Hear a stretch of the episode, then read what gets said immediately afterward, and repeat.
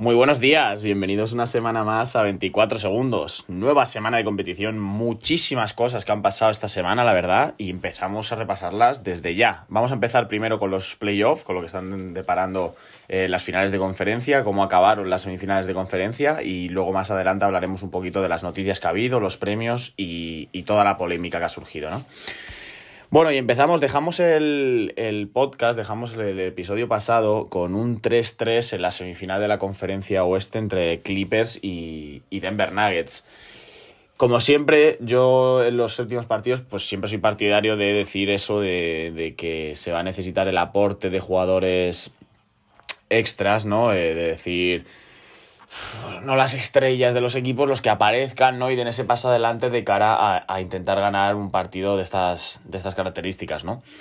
Bueno, eh, el partido se presentaba, eh, yo creo que co como más un problema para Clippers, ¿no? Muchísima, muchísima, muchísima tensión, muchísimo en juego.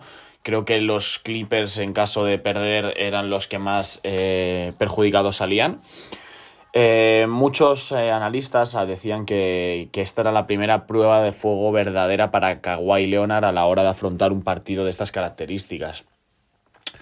Lo que opinaban era que, bueno, eh, cuando estuvo en San Antonio, Kawhi nunca estuvo solo, nunca fue el líder realmente de, San Antonio.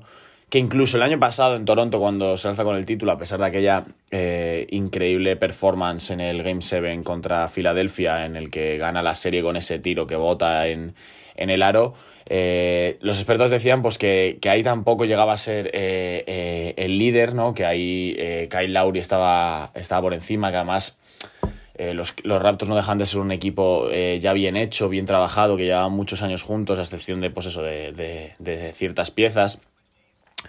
Y que en este caso, pues un equipo realmente prácticamente nuevo, lo que es el quinteto titular, también parte de la rotación, y en la que realmente, aunque Kawhi no es un, es por supuesto uno de los mejores jugadores de la, de la liga, pero no tiene ese, esa pizca de liderazgo que a lo mejor, pues, por ejemplo, tiene eh, que tiene LeBron James, que puede tener eh, James Harden, que puede tener, no sé, eh, Donovan Mitchell.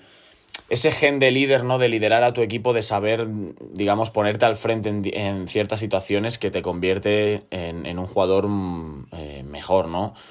Entonces, Kawhi Leonard no tiene eso, ¿no? Sabemos que es una, pues lo que se ve es una persona súper introvertida en la cancha, no, no celebra, no, no ahí alaba a los compañeros, no...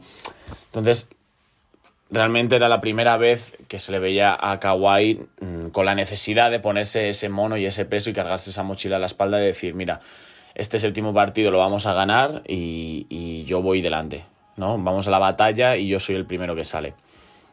Bueno, eh, el partido, la verdad que fue todo lo mal que se le podía dar a los Clippers, se le dio. Eh, por parte de los Nuggets, la verdad que no se cumplió aquello de que salieran nuevas caras, ¿no? Porque el quinteto titular cuajó un partido espectacular y luego la verdad que la rotación eh, no jugó mucho, a excepción a lo mejor de Torren Craig, pero lo que es el quinteto titular eh, se salió, se salió. Eh, Jamal Murray se fue a los 40 puntos, Nikola Jokic triple doble, 16 puntos, 22 rebotes, 3 asistencias. Gary Harris y Jeremy Grant aportando muchos puntos, 14 cada uno. Eh, y Paul Millsap, que al final la veteranía, ya no solo en el lado ofensivo de la cancha, sino también en el defensivo, eh, aportan y, muchísimo, ¿no? Eh, por parte de los Clippers, lo dicho, todo les podía salir mal, todo, los, todo lo que les podía salir mal les salió mal. Eh, Kawhi Leonard 14 puntos con un 6 de 22 en tiros. Paul George 10 puntos con un 4 de 16 en tiros. Si sumamos los puntos que hicieron Kawhi Leonard, Paul George, Lou Williams y Marcus Morris, ¿no? los cuatro máximos anotadores de estos Clippers con el permiso eh, de Montres Harrell, no llegan a los puntos que hizo eh, Jamal Murray. Y luego, sobre todo, hay un dato más. Porque al final, eh, estos partidos, por mucho que tus estrellas a lo mejor no, no se salgan, eh, te puedes mantener vivo en el partido, ¿no? Puedes tener unas distancias de 10, de 8 puntos, ¿no? Pero el problema llega en el cuarto cuarto, ¿no? Cuando ahí sí que de verdad los jugadores grandes tienen que aparecer. Entre Kawhi Leonard y Paul George, 0 puntos, con 0 de 11 en tiros de campo y 0 de 7 en triples. Así es prácticamente imposible eh, ganar un partido, y mucho menos un, un Game 7. Los Denver Nuggets consiguieron la machada, consiguieron remontar dos series seguidas, un 3 a 1 abajo en contra y, clasificarse para la siguiente. Es la cuarta eliminatoria seguida que los Denver Nuggets mandan al séptimo partido en los playoffs. Impresionante, la verdad, lo, que hacen los, chicos de Michael Malone, que se clasificaron para las finales de, de conferencia donde esperaban Los Ángeles Lakers. Los Clippers, por su parte, pues bueno, eh, todo lo que no hubiese sido el anillo en, esta temporada creo que es un fracaso. Eh, tienen completamente hipotecado su futuro. Eh, hasta 2027 creo que es que no tienen rondas del draft. Además, Kawhi Leonard y Paul George ahora entran en su último año de contrato. Peligro, mucho peligro lo que ha pasado en, en, en Clippers otra vez apareció la maldición, 50 años eh, y siguen sin tener presencia en unas finales de conferencia. Eh, esto ha demostrado que al final los nombres no ganan los partidos, ¿no? Eh, está claro que para un equipo que, que, aspira a todo tienes que tener estrellas, pero luego no es necesario tener nombres muy buenos en el, en el banquillo, sino gente que se deje la vida por el baloncesto, que se deje la vida por el equipo eh, y, y, que luche por cada balón como si fuera el último. ¿no? Y este ejemplo, por ejemplo, eh, está claro en los Clippers que tienen un banquillo con grandes nombres, Lou Williams, Montrezl Harrell, Reggie Jackson, Joaquín Noah, aunque no ha jugado mucho, ¿no? y al final esos jugadores no voy a decir que hagan mal, pero no son eh, el tipo de jugador de banquillo que a lo mejor necesita un aspirante al título. Y por poner un ejemplo así rápido, eh, lo puedo poner en Denver con Monte Morris. Eh, es un jugador que a mí personalmente me fascina, es un jugador que cada vez que sale a la cancha se lo deja todo, que es un gran anotador además, pero que no es un, jugador reconocido, ¿no? Y un ejemplo incluso, incluso más, más claro es Alex Caruso en los Lakers, ¿no? Caruso sabe que probablemente no tenga el nivel de la mayoría de sus compañeros alrededor sabe no tendrá ese físico, pero él lo deja todo. Él se deja absolutamente todo, se esfuerza, corre por cada balón aunque sea imposible. Y al final esos jugadores son los que eh, a la larga te hacen ganar campeonatos, ¿no? Y creo que esto es lo que más les falta a, Los Ángeles Clippers. Veremos cómo Balmer eh, el año que viene gestiona todo esto y si sigue apostando por jugadores eh, de las características, pues por ejemplo de eso, de Reggie Jackson, de Joaquín Noah, o empieza a formar un equipo de cara a, a pelear por, por el título, ¿no? Y bueno, esto era la última semifinal de conferencia. Eh, comenzaban ya las finales de conferencia. El mismo día que los Nuggets ganaban este séptimo partido, comenzaban en el este las finales de conferencia. Y yo lo dije la semana pasada. Eh, para mucha gente Boston sería el favorito en esta eliminatoria frente a los Miami Heat, pero tal y como venían los Miami Heat, lo que estaban demostrando, el cómo estaban jugando, para mí Miami Heat era favorito en esta serie. Y empezó así demostrándolo. Primer partido muy, muy, muy peleado. Se fue hasta la prórroga. Eh, un tapón espectacular que imagino que todos habréis visto de Bama de, Bama de Bayo. Eh, a Jason Tatum le, le, da la victoria a los Miami Heat.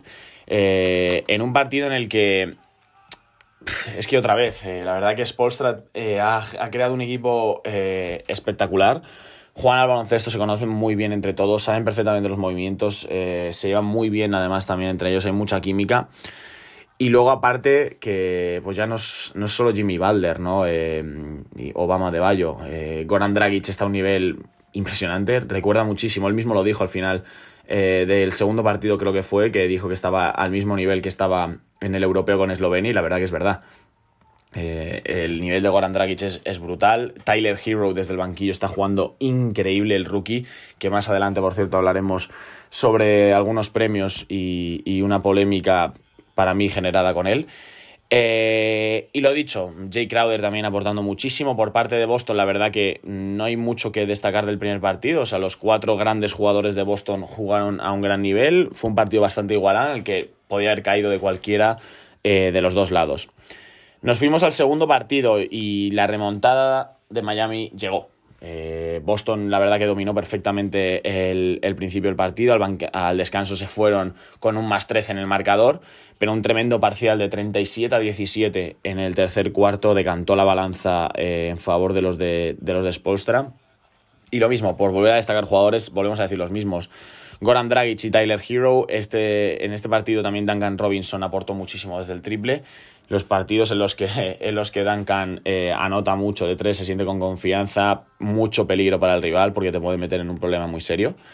Y aquí por parte de Boston, lo mismo. Eh, Marcus Smart a lo mejor bajó un poquito el nivel, pero los otros tres grandes jugadores por encima de los 20 puntos, que creo que al final, eh, si Boston quiere ganar partidos, es necesario que Tatum, Brown y Kemba Walker anoten más de 20 puntos cada uno.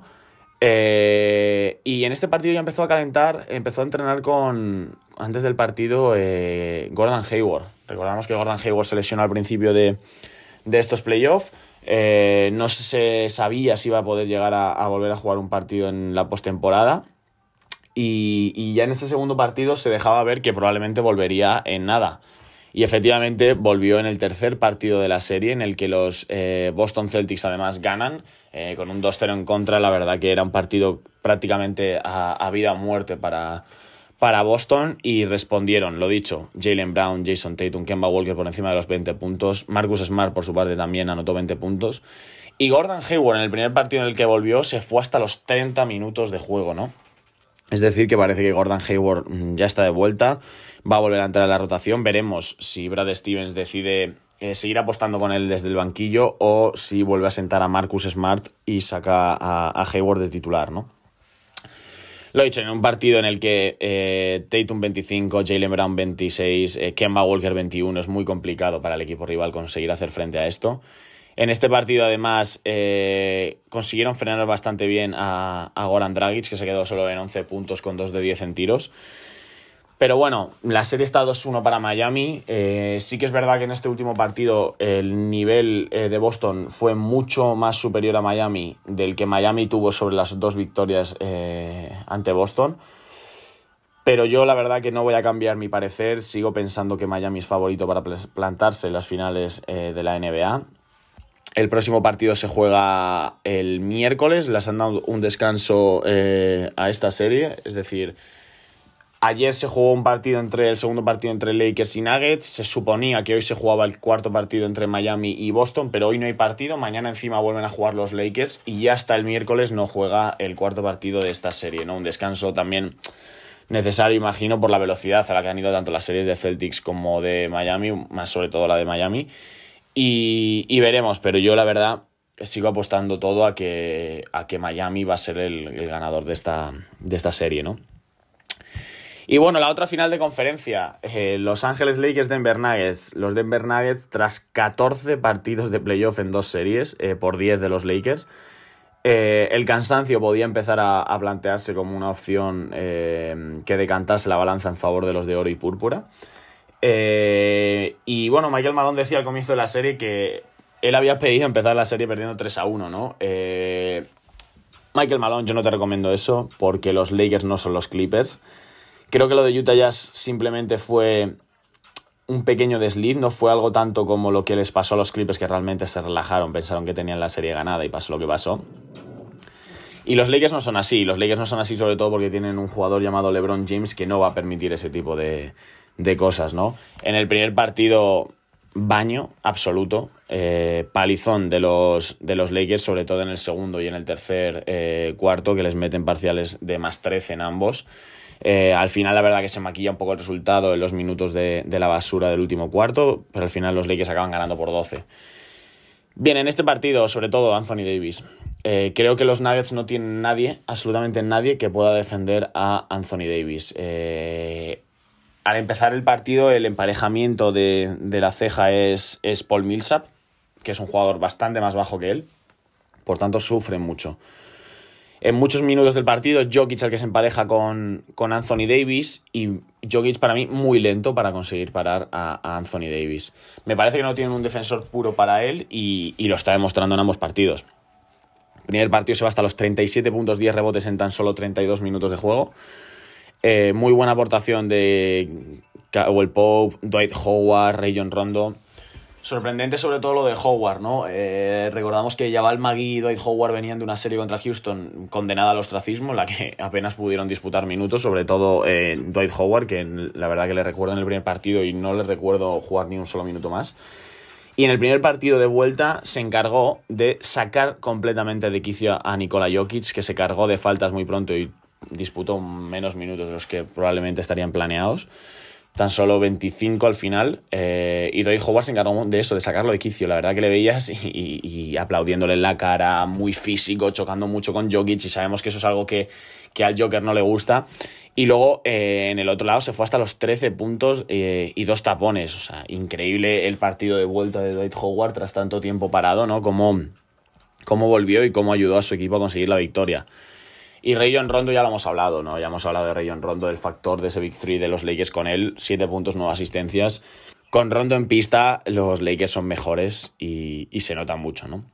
Entonces lo he dicho, venía el partido bastante sencillo para los Lakers por parte de, de, Denver. Jamal Murray y Nikola Jokic se fueron a los 21 puntos, ambos con buenos porcentajes de tiro, pero también ambos con muchos problemas de faltas eh, a lo largo de todo, de todo el juego, ¿no? Bueno, sabíamos que, que fácil no iba a ser la serie para los Lakers, sabíamos que no todos los partidos iban a ser como el primero.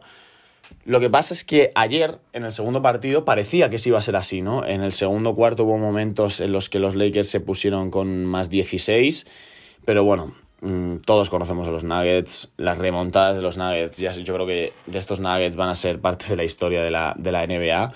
Y lógicamente los Nuggets se volvieron a meter en el partido, eh, sobre todo de la mano del banquillo. Michael Porter y Montemorris jugaron un partido muy, muy, muy bueno.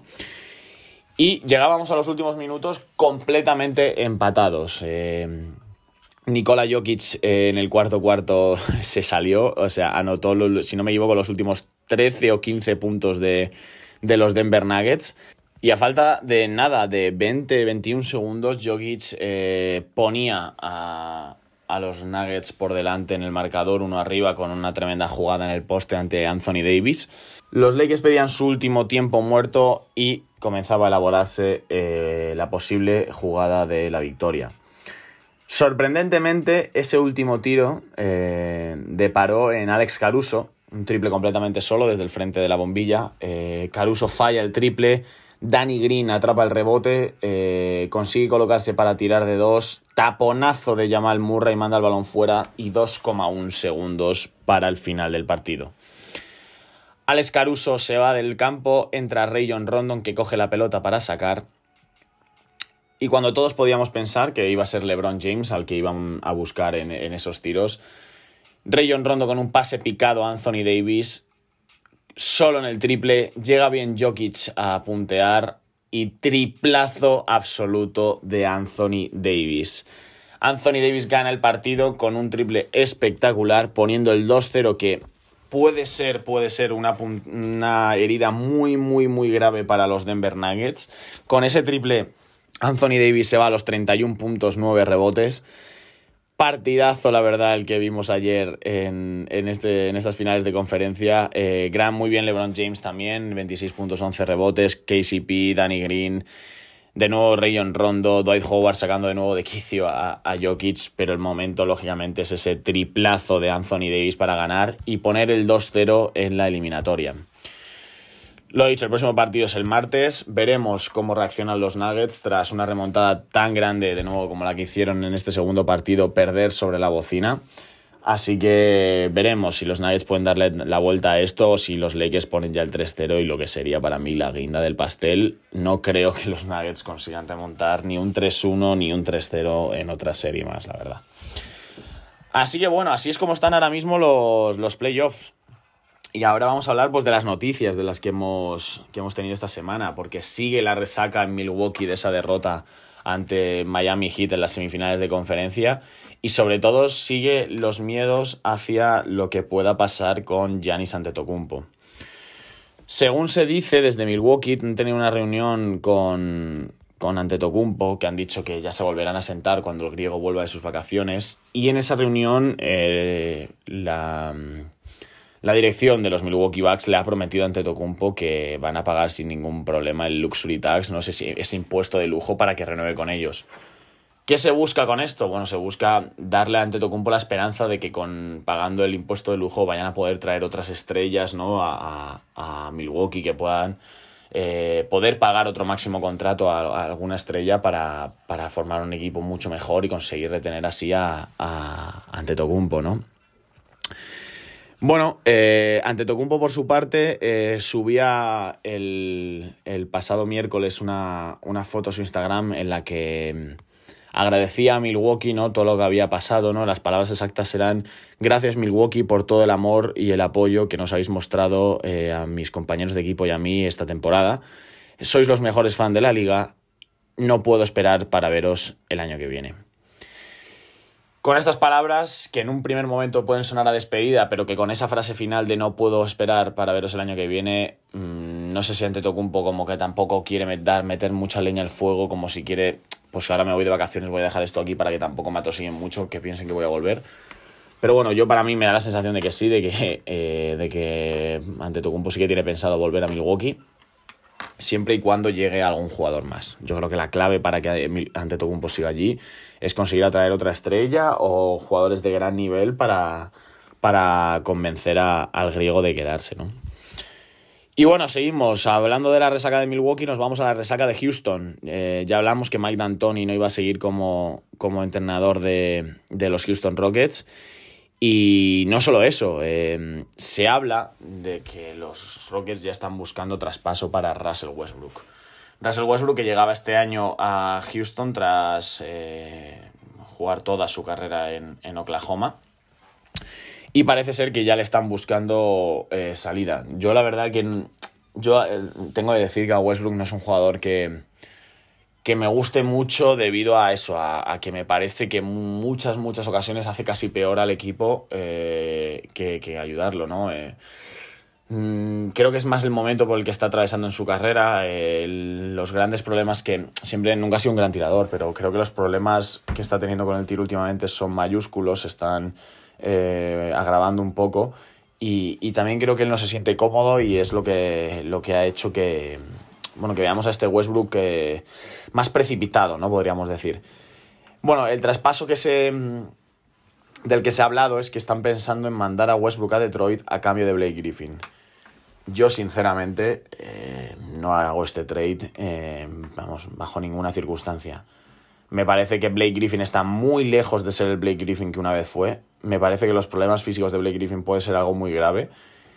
Y puedes, atreve, puedes arriesgarte a traer a, a Blake Griffin, eh, que todo se ha dicho en el concepto este del Super Small Ball de los Rockets, encajaría a la perfección como el 5.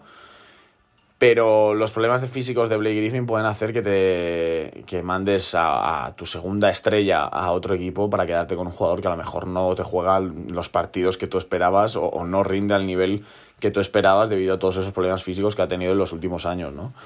Entonces, bueno, para mí no sería un buen trade. La verdad que es, entiendo tanto que los Pistons quieran traspasar a Griffin como que los Rockets eh, quieran traspasar a Westbrook.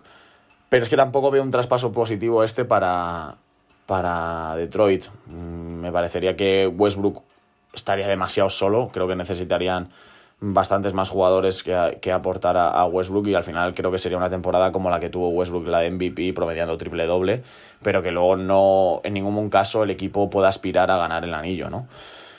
En fin, veremos lo que pasa, si al final Westbrook se queda, Westbrook se va, eh, todo eso lo, hablaremos por aquí, ¿no?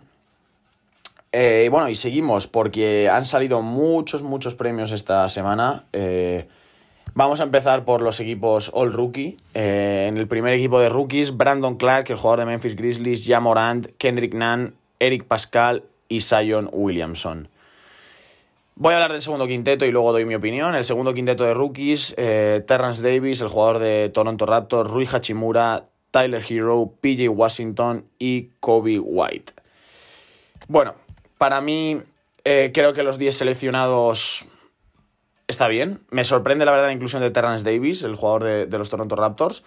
Eh, pero no, no me parece tampoco como decir, venga, vale, no, que no juegue. Me sorprende, la verdad, que Michael Porter Jr. no esté en ninguno de los, de los, de los quintetos, pero, pero bueno, la verdad que los nombres eh, todos son muy, muy, muy buenos. Lo que sí que no entiendo muy bien es que hace Tyler Hero en el segundo quinteto de rookies, mientras que Eric Pascal y Brandon Clark están en el primero. Eric Pascal tuvo un comienzo de temporada espectacular, en el que parecía como claro candidato además para ser el rookie del año, pero se fue desinflando con, con el paso de los partidos. Brandon Clark sí que ha sido algo más, algo más regular, pero para mí, sinceramente, creo que Tyler Hero, sin ninguna duda, tendría que estar en el, en el primer equipo de rookies, ¿no? Y, y además es que le vemos ahora en playoff jugando el desparpajo que tiene. Pero bueno, eh, creo que tampoco es una injusticia muy grande. A mí personalmente sí me hubiera gustado verlo en el All Rookie First Team, pero bueno, eh, creo que los 10 elegidos en este caso eh, están bastante bien. No así lo que ha pasado en los All NBA Teams. Vamos a hablar lo mismo, vamos a decir los primero, primero los quintetos y luego, y luego los analizamos. Primer quinteto, Giannis Antetokounmpo, LeBron James, James Harden, Anthony Davis y Luka Doncic. En este quinteto además creo que no hay nada que decir, perfecto, equipo brutal. En el segundo equipo, Kawhi Leonard, Nikola Jokic, Damian Lillard, Chris Paul, Pascal Siakam. Tercer equipo, Jason Tatum, Jimmy Butler, Rudy Gobert, Ben Simmons, Russell Westbrook. Bien, muchas cosas que tengo que contar aquí. Eh, lo he dicho, primer equipo, no tengo nada que decir. Equipo perfecto, me parecen todos eh, los, que deberían haber, los que deberían estar. Segundo equipo, Kawhi Leonard perfecto, Nikola Jokic perfecto, Damian Lillard perfecto, Chris Paul perfecto. Pero señoras y señores, ¿qué hace Pascal Siakam en el All NBA Second Team? Eh, los números de Pascal Siakam esta temporada son 22,9 puntos, 7,3 rebotes y 3,5 asistencias. Yo, sinceramente, Pascal Siakam para mí no está ni en el segundo ni en el tercer mejor quinteto de la NBA. ¿Por qué está aquí? Y yo me respondo a esta pregunta. Creo que las votaciones, el estilo de votación que se tiene sobre estos quintetos, así como sobre otros premios, eh, está mal. Está mal porque no se tiene en cuenta al jugador. Al final estás teniendo en cuenta que el equipo de ese jugador tenga un buen récord. Aquí estamos hablando de los mejores jugadores a nivel individual, igual que cuando se habla del MVP. Por tanto, que tú hayas jugado en un equipo que tenga 60 victorias o en un equipo que tenga 10, creo que es algo que no debería influir en estos premios. Y si os dais cuenta, cuando luego habla, hable de, mm, de otros equipos, o sea, perdón, de otros jugadores que están en estos quintetos, eh, aplicaremos el mismo criterio. Toronto no tendría ni un jugador, pues vamos a meter a Pascal Siakam. Boston no tenía ni un jugador, pues vamos a meter a Jason Tatum.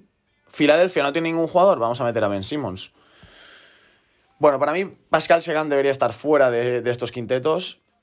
En el tercer equipo, para mí, Jason Tatum, venga, puedo comprar que Jason Tatum esté, 23,4 puntos, 7 rebotes, 3 asistencias, pero no me sorprendería si Jason Tatum no estuviese en estos quintetos. Y después, para mí, Jimmy Butler, 19,9 puntos, 6,7 rebotes y 6 asistencias. Mm. es que no lo veo tampoco a Jimmy Butler en este quinteto, pero señores, es que vuelvo a lo mismo. Eh, no estamos valorando eh, que la, la, performance del jugador, estamos valorando que su equipo sea un equipo que ha quedado tercero en, en, el este, que ha quedado cuarto en el este, que ha quedado segundo en el este y que por tanto, pues tiene que estar ahí. Nadie niega que Jimmy Balder ha cambiado estos Miami Heat, que están donde están también en, gran parte gracias a, él, eh, pero para mí no está en eso, en el, en el, en el All-NBA. Por supuesto, Ben Simmons no puede estar ahí. Ben Simmons, yo no entiendo qué hace Ben Simmons, lo siento muchísimo, pero no entiendo qué hace Ben Simmons en estos quintetos. Eh, ben Simmons ha promediado 16,4 puntos, 7,8 rebotes y 8 asistencias. Numerazos, numerazos, sí. Pero para mí Ben Simmons, o sea, no influye en el juego no da, eh, no aporta lo que, lo que aportan otros jugadores que tengo aquí mm, eh, escritos, que ahora mencionaré que deberían haber estado en estos quintetos. Y luego Russell Westbrook para mí tampoco debería estar en estos quintetos. Los números de Russell Westbrook es verdad que con Russell Westbrook lo que pasa es que ves sus números y, dices, joder, ¿cómo no va a estar? 27 puntos, 7,9 rebotes, 7 asistencias. Pero creo que sabéis a lo que me refiero cuando hablo de que Russell Westbrook no debería estar. Creo que lo que aporta eh, no es tan, tan positivo como, como, esos números, no es un jugador al final de... Westbrook, todos lo sabemos, es un jugador de estadísticas puras y duras, que luego a la hora de aportar para mí no es tanto. O sea, hay jugadores que con muchas peores estadísticas aportan muchísimo más y son mucho más importantes para sus equipos de lo que es Russell Westbrook, ¿no? Yo los jugadores que tengo, que tengo aquí, eh, que deberían haber entrado en estos, en estos quintetos para mí, son, por supuesto, Bradley Bill primer jugador en la historia de la NBA que promediando 30 puntos por partido se queda fuera de los equipos. No entiendo qué hace Bradley Bill. ¿Por qué no está? Porque juega en Washington. Devin Booker. ¿Cómo puede ser que Devin Booker no esté en estos quintetos? Que sí, que la, que la burbuja, que es cuando mejor jugó, no contaba para, para estas votaciones. Pero de verdad, yo creo que Devin Booker, eh, o sea, es que me recuerda muchísimo a cuando Damian Lillard empezó en la, liga. O sea, me parece que está siendo uno de los jugadores más infravalorados de, de la competición. Siguiente jugador que debería estar, Donovan Mitchell. Eh, incluso por delante está Gobert en el tercer equipo. Eh, me parece genial, la verdad, que esté Gobert. Pero incluso por encima de él, para mí, Donovan Mitchell debería estar en, ese, en estos quintetos. Y luego, por supuesto, Trey Young. Trey Young, 29,6 puntos, 4,2 rebotes, 9,3 asistencias. ¿Cómo puede ser que un jugador así, con estos números, no esté? Pues no está porque juega en Atlanta. Y esto es así.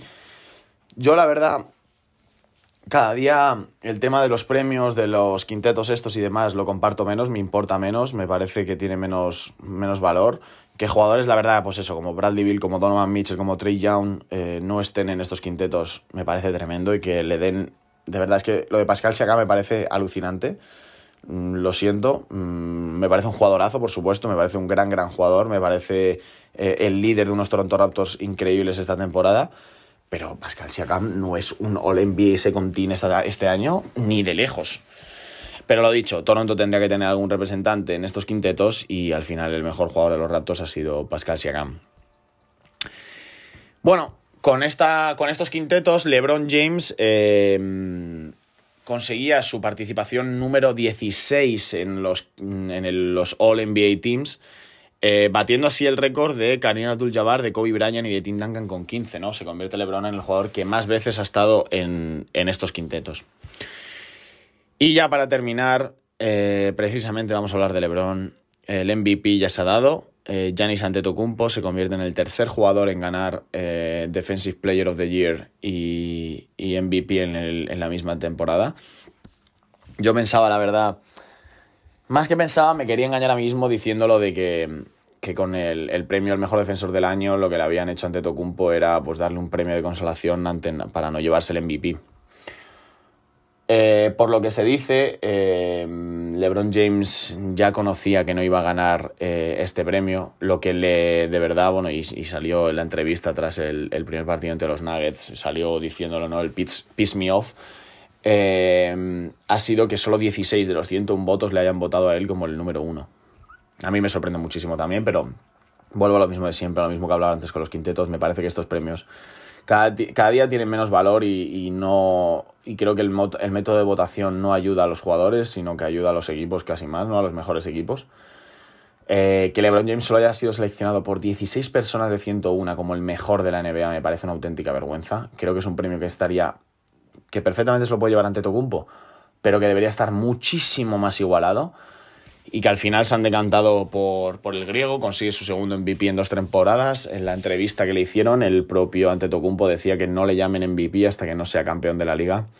Veremos cómo se refuerza Milwaukee, como hemos dicho antes, a ver si consigue atraer a algún gran jugador a, a Wisconsin y para pelear por, por el anillo, ¿no? Eh, yo ya sabéis mi opinión, para mí LeBron James es el, el, MVP de esta temporada, pero no me parece mal que se lo den ante Tocumpo, al igual que a LeBron me parece mal que solo 16 personas de 100 le den el, el como el número uno, ¿no?